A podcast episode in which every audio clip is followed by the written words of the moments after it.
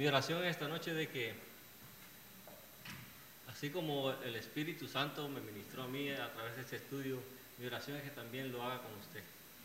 Que esa vieja historia de la cruz, que, tome vida, o sea, que quizás la hemos escuchado tantas veces, pero en el Salmo lo vamos a mirar de una manera muy diferente. Un hombre que, que no conocía la cruz, ni sabía lo que iba a suceder, tiene esta revelación y, la pone por escrito. Él ni siquiera lo pudo ver, pero nosotros miramos las profecías y miramos que el cumplimiento. Entonces nosotros tenemos todo ese, panorama y a la vez que estamos leyendo el Salmo, uh, que pongamos atención a las palabras y a las letras, cómo escribe el salmista, el salmista David. Eh, mi oración es de que eh, se enfoque en el salmo de esta noche, que ponga atención a, las, palabras, a los versículos, a cómo el salmista, él escribe cada, cada párrafo, cada letra. Vamos a orar al Padre. Te damos gracias, Señor, porque tú permites que estudiemos tu palabra, Señor eh, en medio de un mundo que está en caos, Señor, pero tu palabra es viva y eficaz, Señor, y penetra como una espada de dos filos en, nuestras vidas, Señor. Padre, te pido de que quites toda distracción de nuestra mente, Señor, toda preocupación, Señor, para que nos podamos enfocar en tu palabra y en ti, Señor. Que tú, Espíritu Santo, nos ministres a nuestras vidas, Señor. Que nos ayudes, Señor que esta palabra se haga viva, Señor, en nuestras vidas, Señor, en esta tarde, Señor. Todo te lo pido en el nombre de Jesús. Amén. So, vamos al Salmo, al Salmo 22. Esta noche David va a ser nuestro maestro.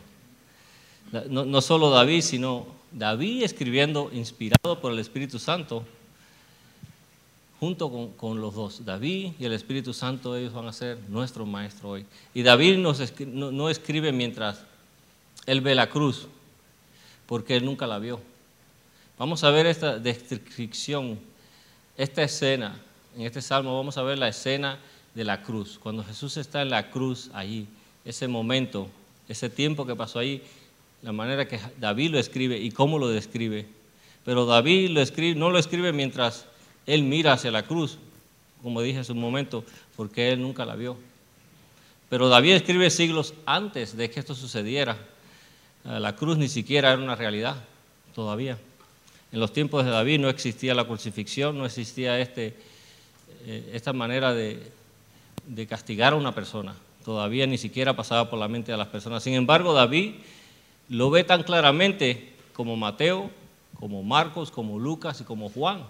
Exactamente como ellos. David lo ve tan claro como Pablo, aún no en la realidad, pero a través de la maravillosa inspiración del Espíritu Santo, a través de la mente de Dios, que proféticamente ve a través de los siglos el inevitable futuro de su propia voluntad. A David se le da la visión completamente de la cruz, y no solo de la cruz, sino de su significado en realidad. So, vamos a ver la, la revelación que llegó a David de la obra redentora de Cristo, el sacrificio de gracias. Ese es este salmo, el sacrificio de gracias. El salmo nos encontramos cara a cara con el siervo sufriente de Isaías. ¿Se acuerdan? Cara a cara con el cordero sacrificado. So, tenemos el Salmo 22, una descripción detallada, explícita de la crucifixión de Jesucristo. Miles de años antes de que David viera esta escena extraordinaria y es un maravilloso poema, por decirlo así, recorre el significado del sufrimiento y la alabanza que fluye en la cruz. El Salmo 22 se cita siete veces en el Nuevo Testamento y cada vez se hace con referencia a Jesús. Esto es maravilloso darse cuenta de que David estaba describiendo la crucifixión y la crucifixión fue algo que David ni siquiera entendió en ese tiempo. Algo que nunca ocurrió en su vida ya que la crucifixión no era un tipo de castigo familiar para ese tiempo de David. Y así que David no estaba simplemente hablando de algo que no era común a su mente, no fue, no existía en su cultura y sin embargo la describió detalladamente, explícitamente, tan precisa como los evangelios. Y usted dice, bueno, ¿y cómo fue que lo supo David? ¿Cómo es que David pudo escribir todo esto? Bueno, primeramente, en el libro de los Hechos, en el capítulo 2, Hechos capítulo 2, versículo 30, el Espíritu Santo dice que David era un profeta. David fue un profeta. Y les voy a leer en partes el, Hechos capítulo 2, 29 y 30, nos dice que varones hermanos, se puede decir, hablando Pedro, libremente del patriarca David que murió y fue sepultado en su sepulcro con nosotros hasta el día de hoy. Pero siendo profeta, dice Pedro, y sabiendo que con juramento de Dios le había jurado de su descendencia en cuanto a la carne, levantaría al Cristo para que se sentase en su trono. Entonces, David no solamente era un rey, sino también que era, era profeta. Y así que David, inspirado por el Espíritu Santo, hacia un futuro. Y sin embargo es tan explícito que sentimos como si estuviéramos allí mismo, en ese día cuando murió Jesús. Entramos en un cuadro más amplio ahora, de la, de la humildad, del sacrificio de gracia que está en el Salmo 22. Cuando comencemos a leer estos versículos, usted, usted va a sentir como que usted está ahí.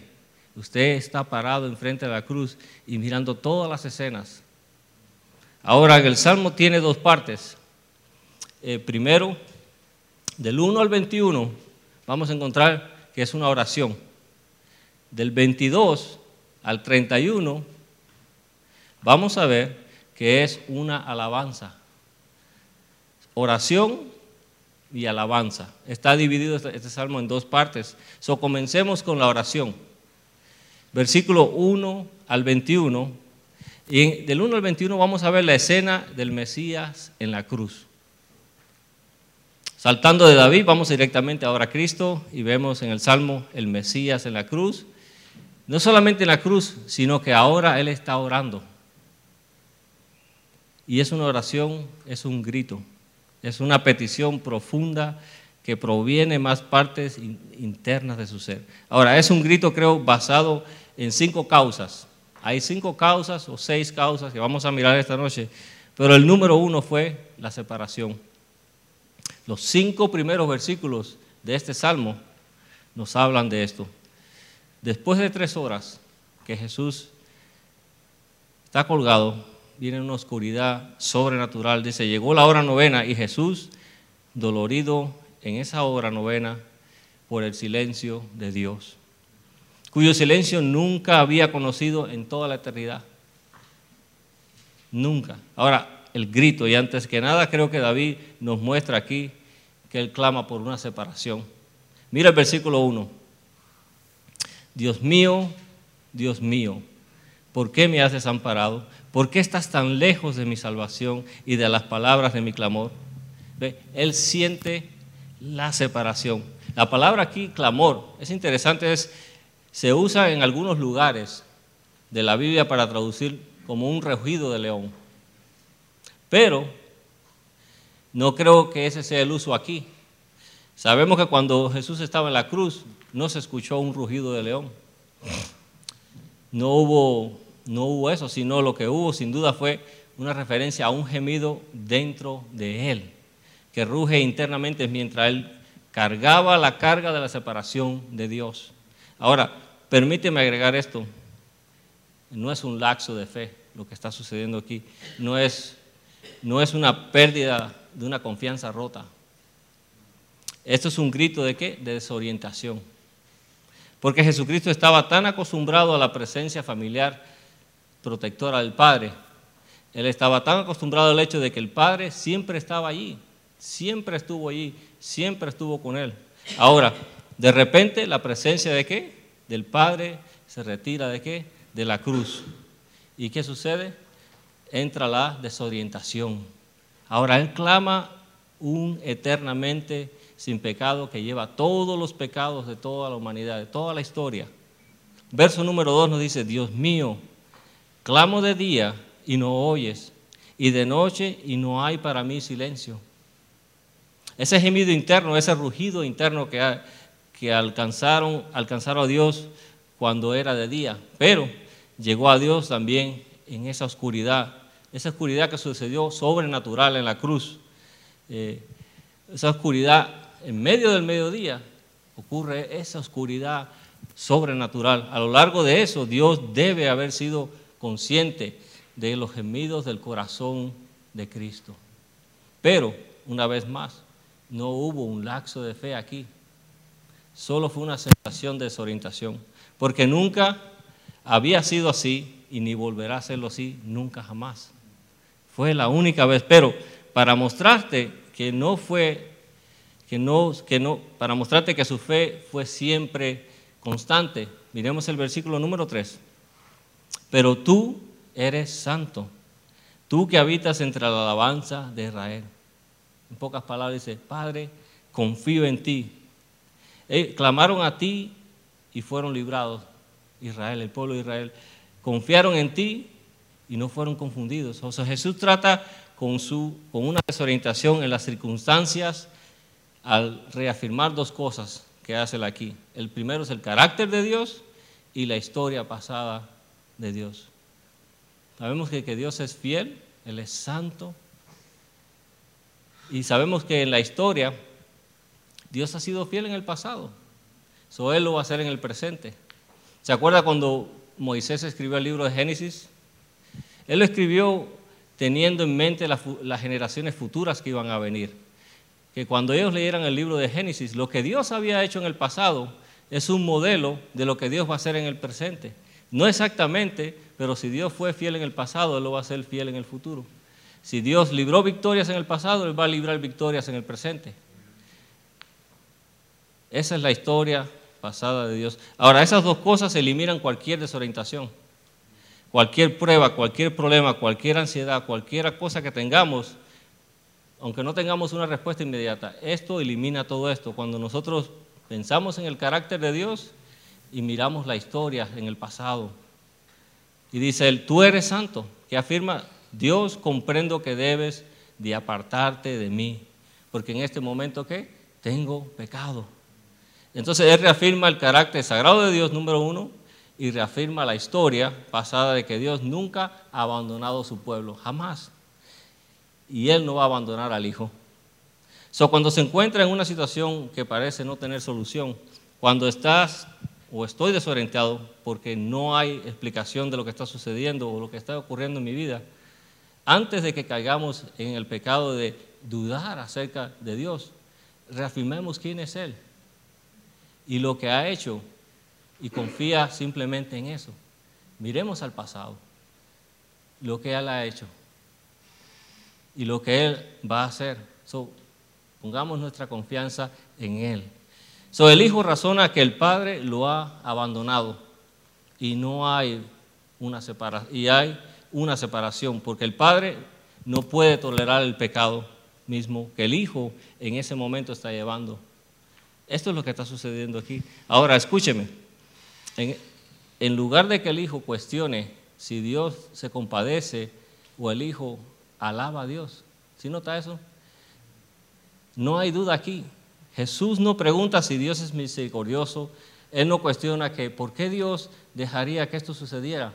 No, él afirma que debe ser la reacción apropiada de su absoluta santidad. Él sabe que Dios es un Dios que guarda el pacto. Él sabe que como el Hijo, Él tiene un pacto eterno dentro de la Trinidad que nunca se va a romper, jamás se va a romper. así Él está afirmando en su mente que Dios no está mirando. ¿Por qué? Porque Él es santo y que Dios lo juntará de nuevo, porque Él tiene una relación interna con Él. Por lo tanto, esto es simplemente algo temporal, algo que esta separación es algo temporal. Eso es interesante para mí que tiene el versículo 3, si nota conmigo, dice la palabra tú, el versículo 3, y luego tiene tú otra vez en el versículo 4 que vamos a leer. Versículo 4 dice, en ti esperaron nuestros padres, esperaron y, dice, tú los libraste. Y en el versículo 5 encontramos otra vez la palabra tú, de nuevo. Y a ti clamaron y, dice, y tú los salvaste. Se apoyaron en ti y no los defraudaste. La afirmación que Dios los fortaleció incluso en el momento de la separación. Incluso cuando Él se separó, él, Dios lo fortaleció a Él. Fue un abandono, pero nunca perdió la confianza en el carácter del Padre, jamás. Había una segunda causa para su clamor.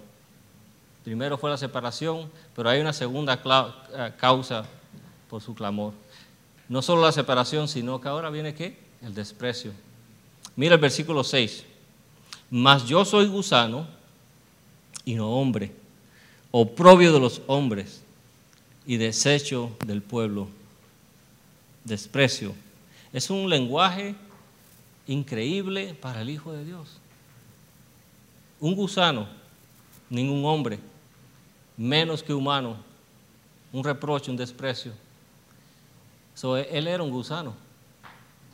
Isaías 52, 14. Es interesante porque Isaías, él también describe muchos acontecimientos en la cruz, pero dice Isaías 52, 14, dice, ¿cómo se pasmaron de ti muchos en tantas maneras que fue desfigurado de los hombres? Su parecer y su hermosura más que de los hijos de los hombres. So, Isaías lo que está diciendo, su rostro, su rostro estaba tan estropeado, tan golpeado, que cualquier hombre y su forma de su cuerpo, más que los hijos de los hombres. So, Isaías dice en 53, no había ninguna belleza en él ya. Lo habían golpeado tanto a carne viva que paralizaron todo su cuerpo, completamente. Lo habían aplastado con una corona de espinas en su rostro. encima de eso, la saliva, las escupidas, las bofetadas, los latigazos, eh, la barba en su rostro, una masa de sangre en toda su cara. Eso no era una cosa bonita lo que estaba sucediendo. Eso fue rechazado y fue despreciado. Había un desprecio en el versículo 7, lea conmigo. Todos los que me ven escarnecen de mí, estiran los labios, menean la cabeza diciendo, todos los que me ven se ríen de desprecio. So, aquí hay un pensamiento interesante en el término gusano. Soy un gusano, dice, ¿qué es lo que está diciendo allí? Bueno, un gusano sería, es algo muy pequeño, ¿no? Algo menor que todas las cosas, algo feo. Un gusano, cuando vemos un gusano es algo feo, indeseable, y sin embargo hay algo más de eso. La palabra hebrea que se usa para gusano aquí es tola.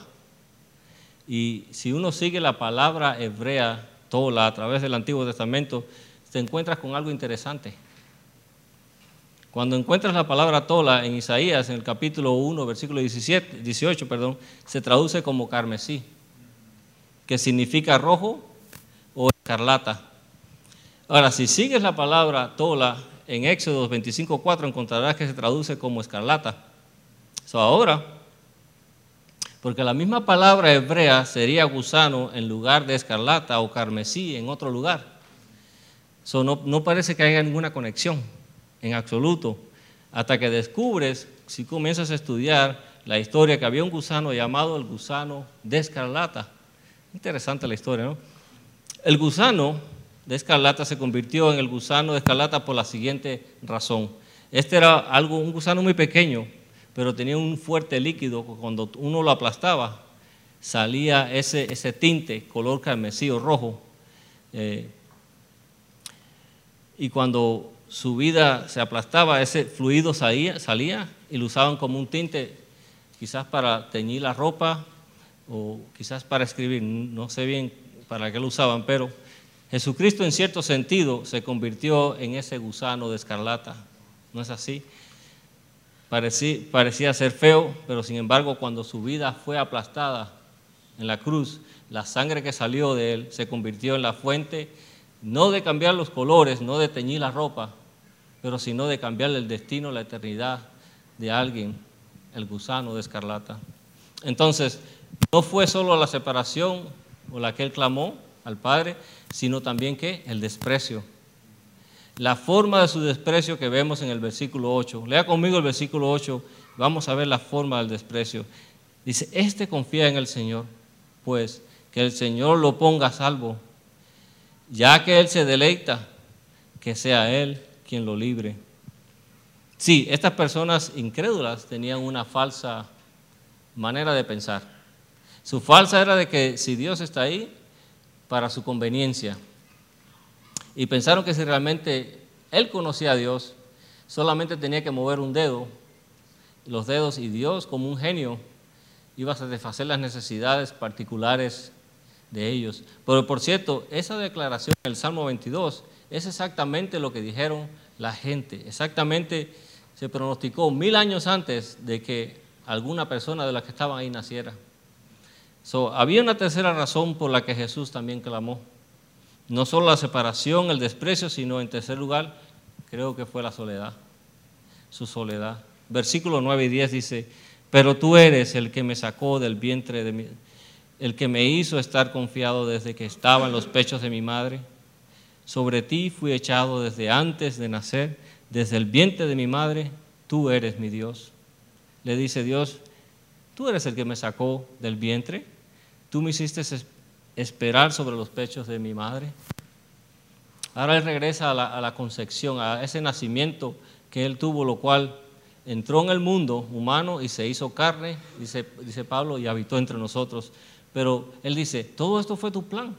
Le dice al Padre, tú hiciste este plan. en otras palabras, el Señor le está diciendo, mi confianza está en ti. Él siente la soledad.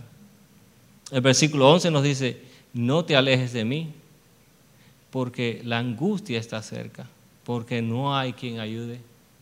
Si nota esta, esta última frase, porque no hay quien ayude. Usted dice, ¿dónde están los discípulos?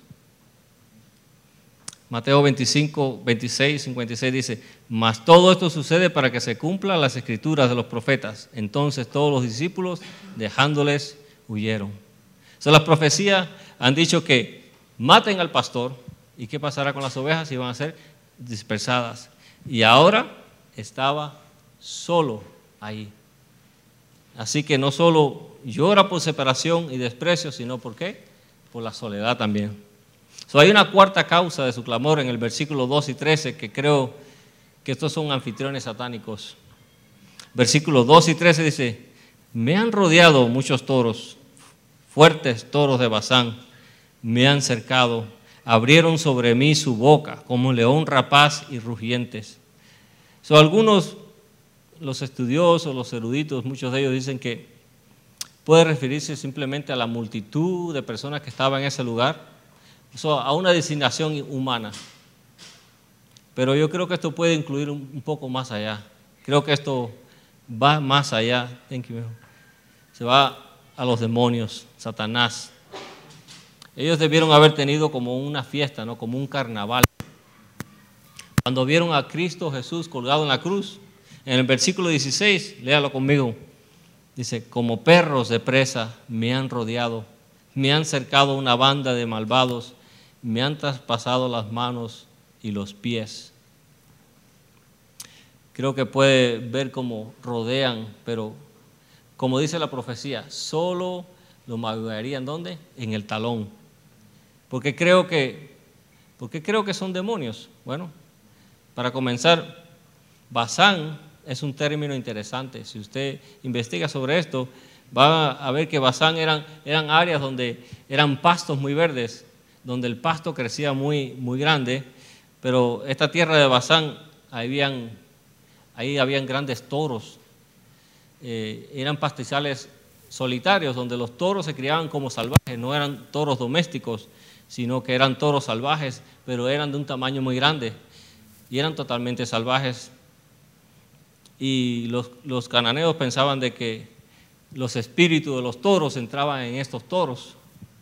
Y es fascinante si estudia la religión cananea para descubrir que ellos creían que los toros de Bazán estaban poseídos por estos espíritus, pero también ellos pensaban que estos espíritus similares a, a los toros también entraban en las personas y poseían a la gente. Entonces hubo una historia demoníaca y ocultista en la religión cananea relativa a los toros de Bazán. Y entonces creo que el Señor eh, lo que está viendo aquí es mucho más que una multitud de personas. Creo que el Señor está sintiendo el cierre de la fuerza del infierno, ya que hacen todo lo que puedan para sacarlo de la existencia. sabemos el plan que tenía Satanás. Ahora, creo que por eso Pablo en Colosense nos dice que cuando Jesús murió en la cruz, le dice, triunfó, triunfó sobre las huestes de demonios. Creo que por eso Pablo nos dice y mostró abiertamente su victoria sobre ellos. También Pedro dice lo mismo. En Hebreo nos dice que él destruyó a quien tenía el, poder de la muerte.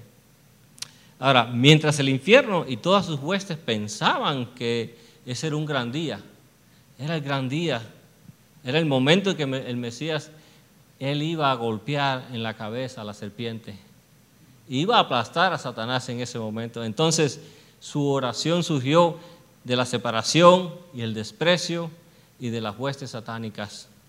Ahora creo que el clamor de Dios por la tremenda angustia del sufrimiento, y lo veo en el versículo 14, y lo describe aquí de una manera gráfica, la crucifixión de una manera muy gráfica.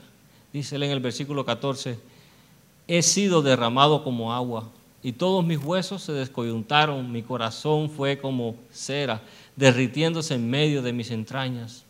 So, la idea aquí es de que todos los fluidos del cuerpo se, se están secando y dejan de funcionar. El corazón, el palpiteo del corazón, finalmente llega y la persona muere. Si todos mis huesos están fuera de articulación.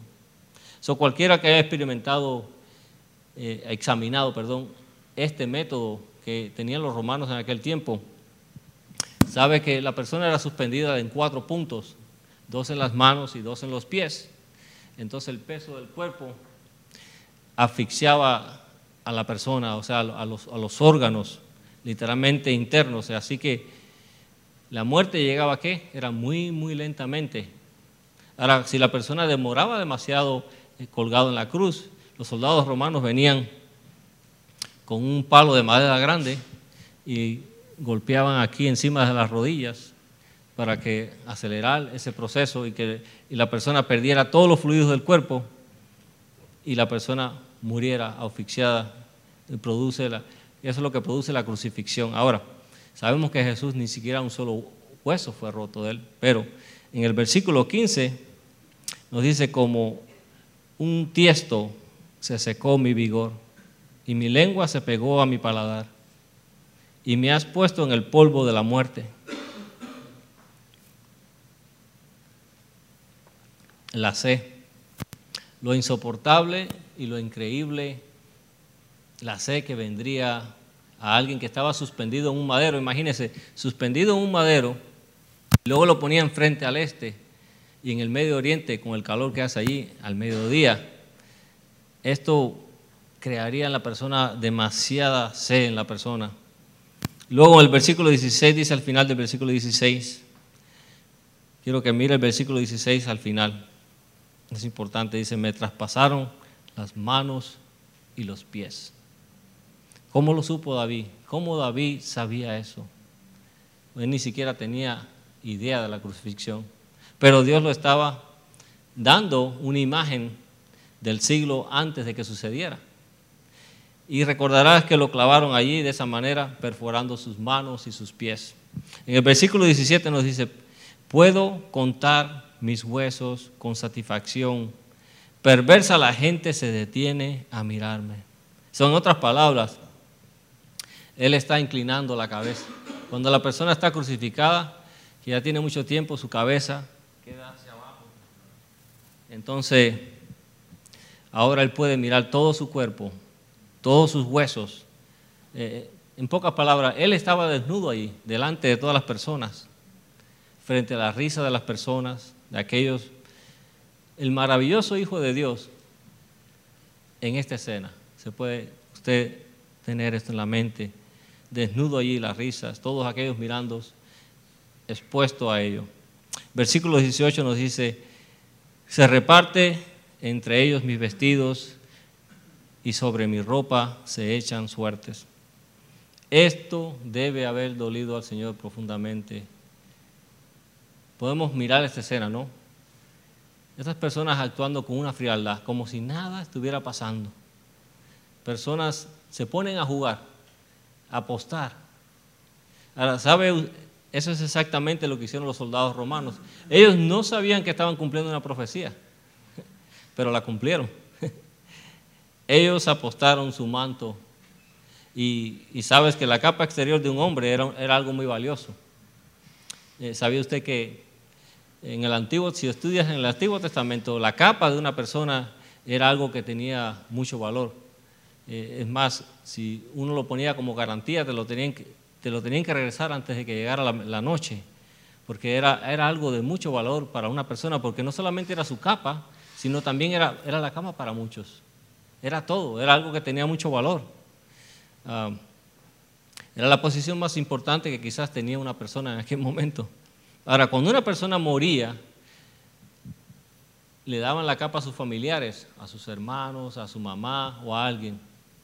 Y más, y más especialmente si era un carpintero galileo.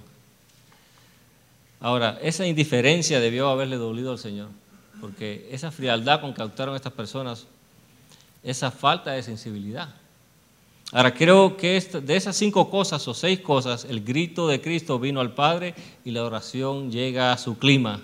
En el versículo 19 al 21, leámoslo juntos, dice, pero tú, Señor, no te alejes, fuerza mía, ven pronto en mi auxilio, libra mi vida de la espada, mi preciosa vida del poder de esos perros, rescátame de la boca de los leones, sálvame de los cuernos de los toros en los últimos momentos él está diciendo,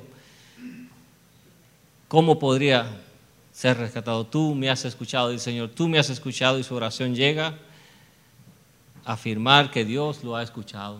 Eso es, el silencio del Padre debe haberse roto en ese momento, en ese punto debe haber algo en el corazón de Jesús que sabía que el Padre lo había escuchado y que todo estaba bien la oración termina aquí en el versículo 21. Ahora llegamos a la alabanza. ¿Se acuerda que les dije al principio? Al 21 se terminaba la oración, del 22 al 31 comienza la alabanza. Pero mira lo emocionante que es esto. Leamos el 22. Proclamaré tu nombre a mis hermanos en medio de la congregación, te alabaré. Ahora tenemos todo lo que sucedió, todo ese dolor, todo ese sufrimiento, toda esa agonía, y luego inmediatamente que tenemos elogio. ¿Sí, nota? De un versículo al otro. Entonces, entre el versículo 21 y el versículo 22, tiene que, algo, tiene que haber sucedido algo. Adivine qué sucedió. La resurrección. Entre el versículo 21 y el versículo 22 tenemos la resurrección. Anunciaré tu nombre a mis hermanos. ¿A dónde fue inmediatamente después de la resurrección para reunirse con sus hermanos. él estaba vivo y por lo tanto la alabanza. ¿En medio de qué? De la congregación te alabaré. Y él alza la alabanza. Entonces la resurrección ha tenido lugar. Perdón.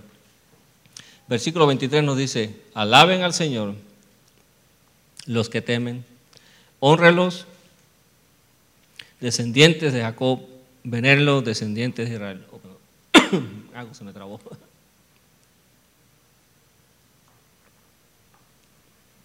Versículo 24, perdón, me fue la voz. Pero él no desprecia ni tiene poco el sufrimiento de los pobres. No esconde de él su rostro, sino lo escucha cuando a él clama. Tú inspiras mi alabanza en gran asamblea antes que teman, cumpliré mis promesas. Perdón. So, realmente, del versículo 23 al 25 es alabanza. Ahora, ahí no se detiene, sino que la alabanza continúa del 26 al 31, y lo vamos a leer todo junto. Dice: Lo buscan, que su corazón viva para siempre. Se acordarán del Señor y se volverán a Él todos los confines de la tierra. Ante Él se postarán todas las familias de las naciones. Porque el Señor es el reino, el gobierno sobre las naciones. Festejarán y adorarán todos los ricos de la tierra, ante Él se postrarán. Todos los que bajan al polvo, los que no pueden conservar su vida. La posteridad les servirá del Señor. Se hablará, se hablará a las generaciones futuras, a un pueblo que aún no ha nacido. Se le dirá que Dios hizo justicia y así David muestra la maravillosa sacrificio de gracia aquí. El escritor de Hebreo lo expresó de esta manera. Hebreos 13:20 dice, el Dios de paz que resucitó de los muertos, a nuestro Señor Jesucristo, el gran pastor de las ovejas, por la sangre del parto eterno. Se lo trajo de entre los muertos, dice el, el escritor en hebreo. El gran pastor de las ovejas. Ahora tiene el Salmo 22. Tienes el sacrificio de qué? De gracia. en el Salmo 23, que vamos a mirar la semana que viene, tenemos aquí el buen pastor y su obra sacerdotal. Pero resumiendo, déjenme decir esto. Es un vistazo simplemente a través del corazón y de la mente de David. Ha visto la plenitud de la majestad de la obra redentora de Jesucristo desde la cruz hasta el reino. Ahora, ¿sabe por qué lo hizo? ¿Por qué lo hizo? Lo hizo por ti y lo hizo por mí. Simplemente. Oremos, Padre, le damos gracias, Señor, porque pudimos sentir como que si estuviéramos enfrente de esa cruz, Señor. Señor, te damos gracias, Señor, por el perdón de los pecados, Señor, por la vida eterna, porque tú nos compraste, Señor, nos separaste de este mundo, Señor. No éramos dignos, Señor, pero tú lo hiciste todo en la cruz, Señor.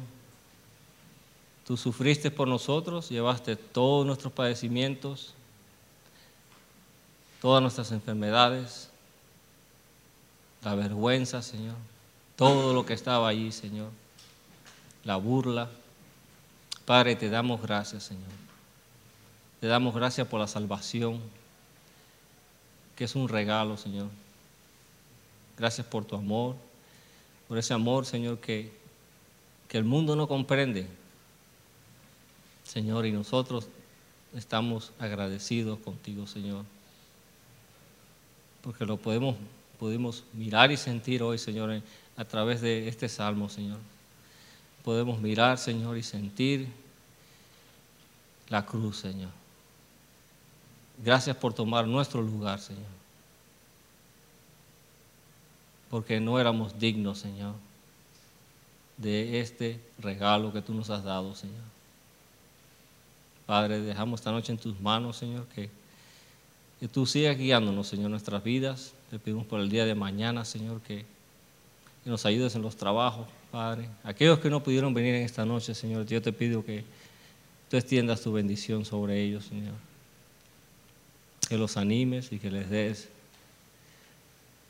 un abrazo de nuestra parte, Señor, que los amamos y los queremos, Señor. Te pedimos de que todos los ministerios, Señor, por ellos, que tú sigas fortaleciendo a cada uno de nosotros, Señor. Todo te lo pedimos en el nombre de Jesús, Señor. Amén.